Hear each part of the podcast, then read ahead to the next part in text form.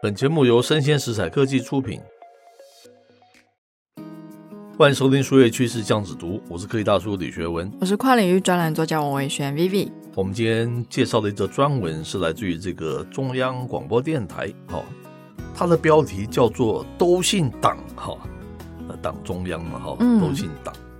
中国啊，急推新规啊，要生成式 AI 有这个社会主义核心价值。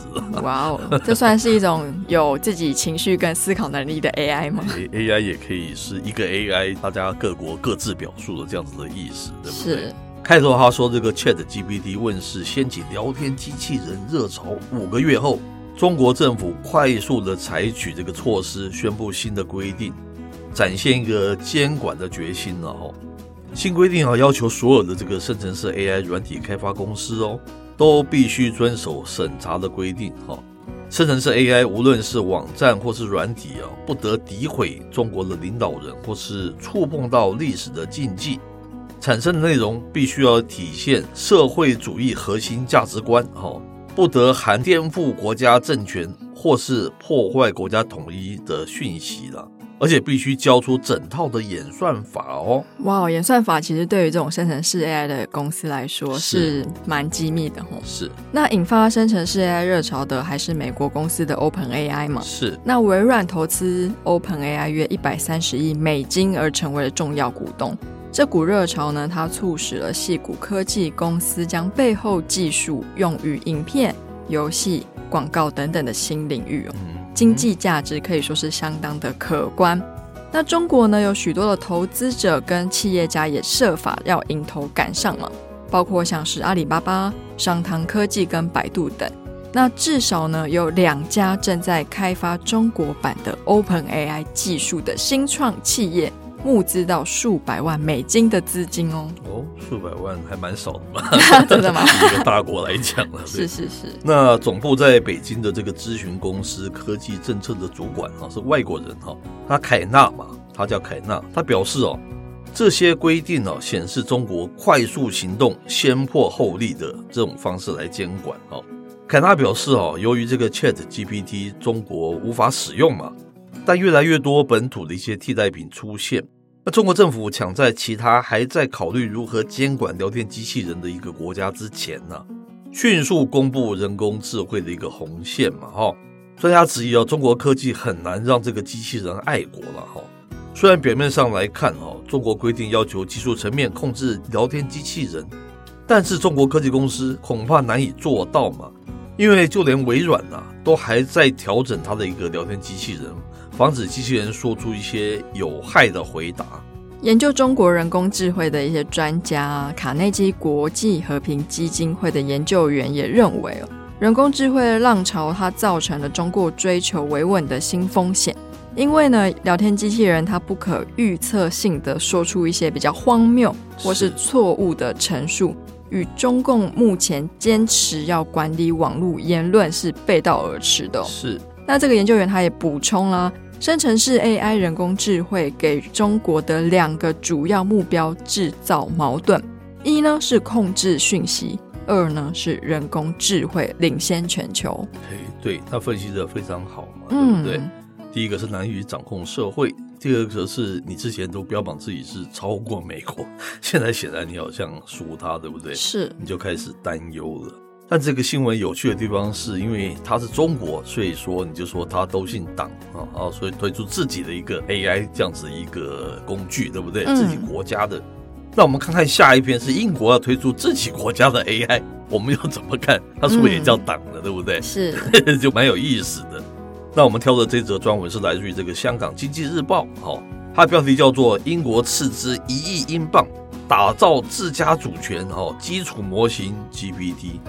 一亿英镑好像比刚才那个几百万美金好像还多一些嘛，对不对？是是是，可是 之前那个是他们投新创嘛，新创你知道？是 OK。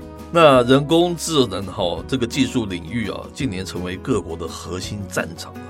除了中美积极的发展，英国当然它也不甘示弱嘛哈。它曾经是日不落帝国哈。英国首相啊近日宣布将斥资一亿英镑。约有九点七四亿港元，那约是这个三十多亿的台币了，可能是这样子哈、哦。他设置全新的一个基础模型工作小组哈，叫做 Foundation Model Task Force 哈，开发英国自主的 AI 方案。是，那么根据英国政府发布的新闻稿指出啊。当局将投资一亿英镑的启动基金，哎，只是启动而已，是用作加速英国在 AI 领域的发展。那这个消息也进一步指出了，届时英国呢，它将成立专案小组，建立英国自家的基础模型 GPT，是迎战美国的 ChatGPT，还有 Google Bard 等大型的语言模型。是，最后要说哦，该专家工作组。将以新冠肺炎疫苗工作组的成功为蓝本，希望能够给英国企业广泛及安全的使用 AI 了，同时也要确保英国数据哈这个数位的一个主权的能力，帮助英国在未来十几年内保持这个科学技术超级大国的地位哈。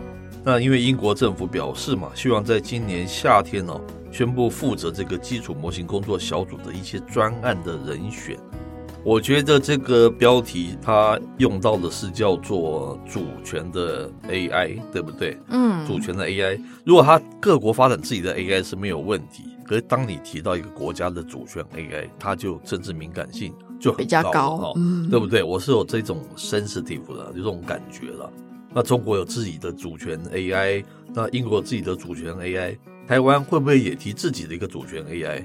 感觉就是我刚才前面有点开玩笑说，一个 AI 每个国家各自表述各有主权，我觉得大家渐渐好像蛮紧张的。以前从来没有听过 AI 推出的时候会有这种所谓的主权这两个字，这两个字蛮高岛的，对不对？是，听起来就好像是这是我们自己国家的这种，我们要维护自己国家的主权，所以推出这个 AI，跟我们现在因为现在 AI 很发展，我们要赶快跟上。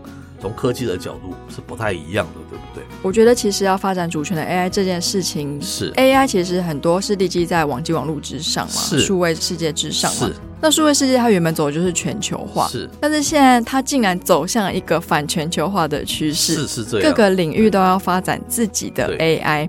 可是，像是我觉得数位的这些科技公司，其实还是需要有非常广大的市场，其实才能去 support 它整个的爆发力嘛。是。那我就会非常好奇了，就是今天就是每个国家各自有自己的主权 AI，那会成功吗？那第二个问题是，当然，如果说我今天是自己的公司做，我觉得可能风险很大。是。但是呢，如果是国家跟政府，就是我不管你赚不赚钱，反正我就是要维护我国家的主权，呃，赔钱都要做的话，那我觉得它才有可能顺利的，就是落地了。是，这感觉起来跟之前的那个晶片其实是一样的，嗯，政治已经有点凌驾经济之上了。是，你今天刚问的那个问题是很好的问题啊。